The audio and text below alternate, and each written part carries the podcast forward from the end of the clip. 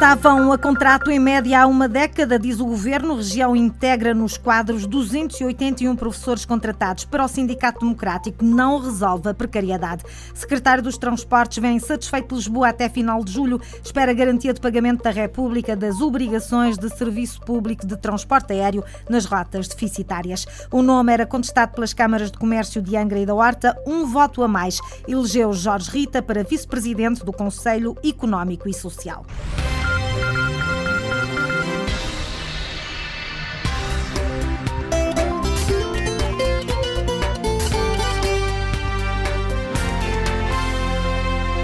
Há quem espere há muito, 281 professores foram colocados nos quadros da região, eram contratados a termo. Em setembro passam a ser efetivos, Lília Almeida. No próximo ano letivo, 281 professores deixam de ser contratados e passam a integrar os quadros da Administração Pública Regional. 69 em quadros de escola, 212 em quadros de ilha, criados na recente revisão do concurso de docentes na região. Com a criação destes quadros de ilha, nós passamos a aumentar o número de entradas de docentes contratados em quadro na decorrência de recurso pelas nossas escolas a três anos de contratos sucessivos.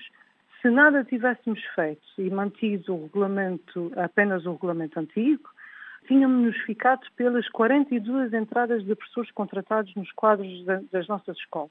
Para a Secretária da Educação, combate-se assim a precariedade e consegue-se a estabilidade pessoal e profissional para professores, muitos deles com mais de uma década de contratos sucessivos. Temos um, um número muito significativo de professores com mais de 10 anos de serviço que foram colocados. E, portanto, a maior percentagem destas colocações até foi muito superior aos três anos que estão indicados em termos de legislação geral do trabalho. Sofia Ribeiro lembra ainda que esta não é uma situação pontual. Nós procedemos a uma alteração do regulamento de concursos que determina que qualquer necessidade por mais de três anos de contratação das nossas escolas de professores tem de ser entendida pela Administração Regional Autónoma, pela Secretaria Regional de Educação, como uma necessidade permanente do sistema, abrindo quadros.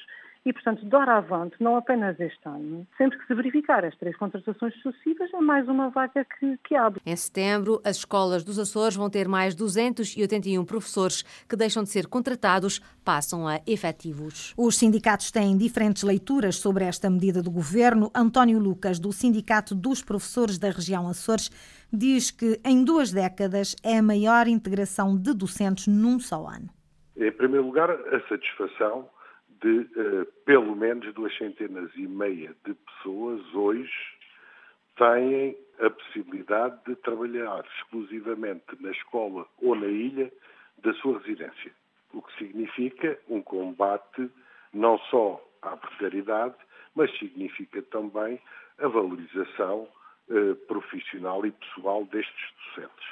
Por outro lado, passam a ter acesso à carreira docente que não tinham, enquanto contratados e dizer que nos últimos 20 anos e no mesmo ano esta foi a maior integração que se fez. A posição do Sindicato dos Professores dos Açores, já o Sindicato Democrático, crítico desde o início das alterações que o atual governo introduziu no concurso de pessoal docente, diz que continua sem estar garantido o fim da precariedade, por dois motivos. Sendo que, maioritariamente, 212 obtiveram um lugar de quadro em quadro de ilha e que isto não é uma referência de estabilidade para a região. Estes professores podem ser colocados eh, todos os anos em escolas diferentes, sendo e sabendo nós que a estabilidade é um dos principais fatores para o sucesso escolar dos alunos e que, se calhar, por este modo, eh, fica desde já comprometido. Por outro lado, a região eh, continua aqui com um apuramento das vagas de acordo com as necessidades das escolas e não de acordo com o número de contratos do trabalhador, portanto, do professor.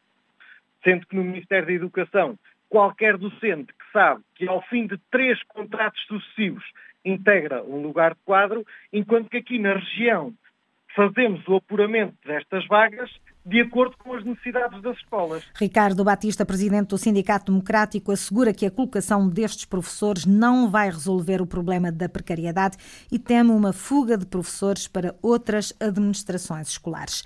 Convergência entre o Governo da República e dos Açores para o pagamento das obrigações de serviço público de transporte aéreo nas rotas deficitárias do Feial, Pico e Santa Maria e também na ligação entre Ponta Delgada e o Funchal. Da primeira reunião hoje com o Ministro das Infraestruturas, Pedro Nuno Santos, o secretário regional do Turismo e Transportes trouxe a garantia de que o Governo da República vai envolver-se no pagamento. O Sr. Ministro tem sensibilidade para o assunto, portanto, o, uh, o facto de ter a sua responsabilidade questões semelhantes com a TAP uh, ajuda e, portanto, ficamos com uma sensação que, de facto, vamos ter a colaboração da República uh, no encontro da solução rapidamente para as obrigações de serviço público territoriais, portanto, do continente para os Açores e, portanto, uma daquelas, daqueles problemas sérios com que a SATA se defrontou nos últimos anos de exploração de rotas que são claramente deficitárias e, portanto, e que não eram compensadas e, portanto, cuja compensação é urgente e é necessária. Para compensar o déficit de exploração, o governo açoriano calcula que seja necessário por ano um valor entre os 10 e os 12 milhões de euros.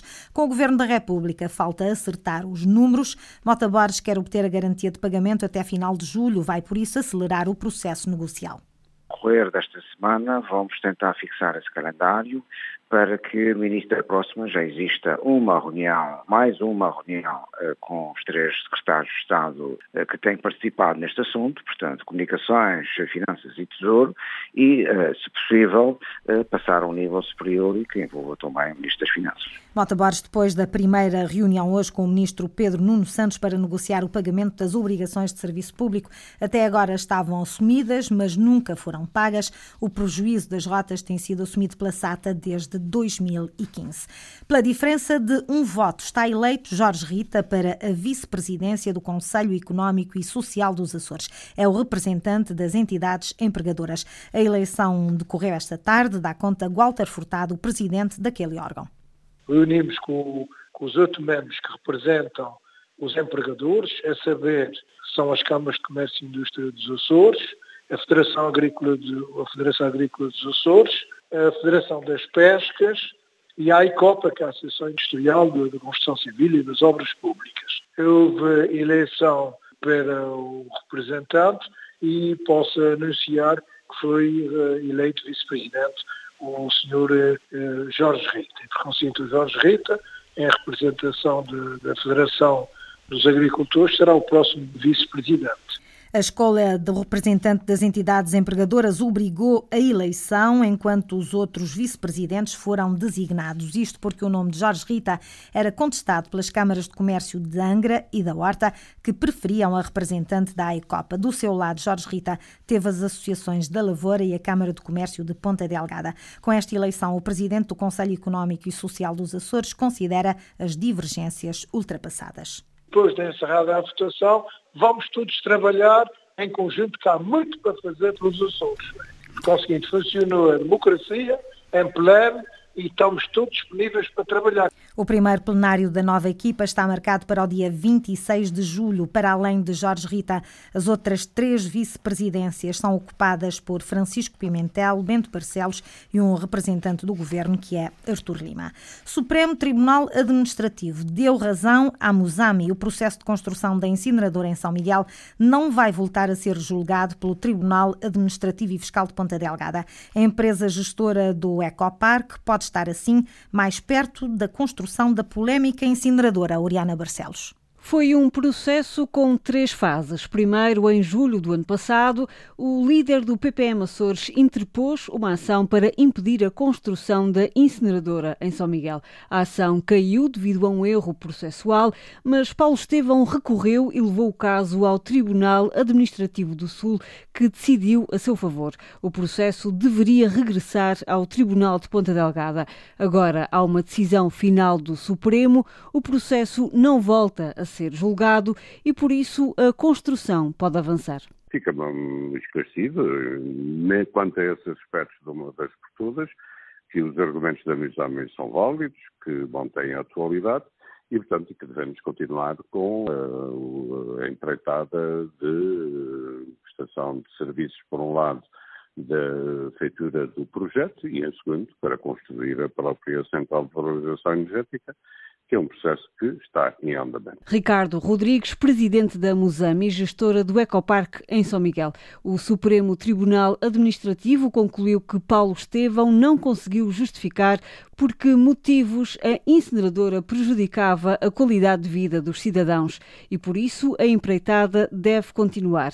Nesta altura, a obra já está adjudicada e já tem visto do Tribunal de Contas. Decorre a concessão do projeto por parte do empreiteiro, bem como a avaliação do impacto ambiental da Central de Valorização Energética. É um projeto de 58 milhões de euros que os promotores esperam que não venha a sofrer mais nenhum revés. Se nós não construirmos agora, as câmaras municipais do, da Ilha de São Miguel não têm recursos financeiros para um projeto dessa envergadura. Recordo que o montante do projeto são 58 milhões de euros e que é financiado pela União Europeia. Caso contrário, nós não conseguíamos construir essa, essa valorização dos resíduos eh, da Ilha de São Miguel. A Antena Açores contatou o líder do PPM, Paulo Estevão, não quis pronunciar-se já sobre a decisão do Supremo Tribunal Administrativo. Diversificação agrícola nos Açores, a sua necessidade está a ser debatida em jornadas parlamentares do CDS. Catarina Cabeceiras, a líder parlamentar centrista, diz que a região importa quase tudo o que come. É necessário contrariar essa tendência, mas com condições para os produtores é essencial para que os produtores também se sintam motivados a produzir uh, com maior, mais quantidades, a diversificar aquilo que produzem e a, a conseguir chegar o seu produto com maior qualidade, até porque estando a falar de produtos hortícolas e frutícolas, a verdade é que a sua valorização está dependente também do seu grau de frescura. Parece-nos que é urgente que realmente tínhamos um avião cargueiro a servir uh, os Açores, a servir os nossos produtores, a servir também a fomentar o nosso uh, mercado interno, porque existe ainda um enorme potencial que tem, uh, que tem de ser promovido aqui na nossa região. Um avião cargueiro para os Açores, esta tem sido uma bandeira do CDS que agora está no governo. Devido às más condições do mar, foram suspensas por volta das quatro da tarde as buscas pela segunda mulher desaparecida nas enxurradas no Conselho da Povoação em São Miguel. Se as condições meteorológicas meteorológicas permitirem, serão retomadas amanhã, às 8 da manhã. Ao final da tarde, reúnem todas as entidades para decidirem se as buscas prosseguem ou não por mais algum tempo. E o mau tempo vai continuar. O Instituto Português do Mar e da Atmosfera emitiu hoje novos avisos amarelos devido à chuva forte nos grupos Ocidental e Central amanhã, no Grupo Oriental na quinta-feira. 40 anos de elevação à cidade celebrados hoje. A Ribeira Grande está em festa. A data foi assinalada com a inauguração da Casa das Cavalhadas. Alexandre Gaudêncio, presidente da Câmara Municipal anunciou a intenção de candidatar as Cavalhadas de São Pedro a património cultural e imaterial da humanidade. Assumimos que é a nossa intenção, Câmara Municipal, candidatar as cavalhadas a património cultural e material da humanidade, através de uma candidatura que vamos levar agora à avante. Os primeiros passos são dados, nomeadamente com a preservação da tradição com o qual físico propriamente digno, com diversos estudos académicos que serviram de base para a abertura precisamente deste espaço. Queremos já começar, por mãos à obra relativamente a essa matéria, começar já a alinhavar toda a documentação que é necessária. Quatro décadas passadas sobre a elevação de Vila Cidade, o autarca não tem dúvidas da importância dessa elevação. Acima de tudo veio trazer maior eh, visibilidade e maior responsabilidade. E há 40 anos eh, alguns duvidavam dessa pertinência de passarmos de Vila Cidade, julgo que hoje em dia estas preocupações estão completamente ultrapassadas. Hoje em dia eh, nós somos a segunda maior cidade dos Açores, estamos muito perto de Angra do Heroísmo, quer ao nível da população, quer ao nível do próprio PIB. Portanto, diria mesmo que somos neste momento a segunda maior cidade dos Açores relativamente ao peso que já representa para a economia local. Presidente da Câmara da Ribeira Grande, Alexandre Gaudêncio, em dia de São Pedro, feriado municipal. Esteve para se realizar há um ano, a pandemia não deixou, mas agora vai mesmo para a estrada. O primeiro troféu de ralis de terra dos Açores. É composto por três provas, Eduardo Mota. A primeira é já este fim de semana e está inserida no Rally Ilha Azul, no Faial. As outras duas correm-se em São Miguel, com o Azores Rally de 16 a 18 de setembro e o Alemar Rally a 26 e 27 de novembro. São duas pontuações em cada prova, Portanto, cada prova é como se, é como se fossem dois ralis em termos de pontuação, na primeira metade, na segunda metade da prova, e depois hum, ainda há uma pontuação extra que uh, beneficia quem ganha a primeira prova especial, quem ganha a última prova especial e quem ganha o maior número de especiais. Portanto, mesmo que a coisa corra mal no início e no final, esses pontos uh, são importantes porque são extra e não são retirados caso o concorrente não chegue ao final da prova. Palavras de Rui Muniz, o presidente do Grupo Desportivo Comercial. Para Luís Costa, o presidente do Clube Automóvel do Faial, a nova prova está para já a ter uma boa aceitação por parte dos pilotos. É salutar ver que os pilotos do Faial estão-se inscrever no troféu, é sinal que vão fazer o troféu todo. Uh, e é sinal também de que já haverá abertura de pilotos de outras ilhas, porque também já reparei que há dois pilotos da Ilha Terceira que também se inscreveram no Troféu Terra. Por isso, para nós, é agradável ver isto e é sinal que o Troféu Terra tem pernas para andar. Com quase tudo apostos para o arranque deste novo troféu, os dois clubes organizadores esperam ter cerca de 20 inscritos nas três provas, que estão inseridas nos ralis que fazem parte do Campeonato dos Açores. A primeira prova do troféu de ralis de terra dos Açores é então já no próximo fim de semana no Faial.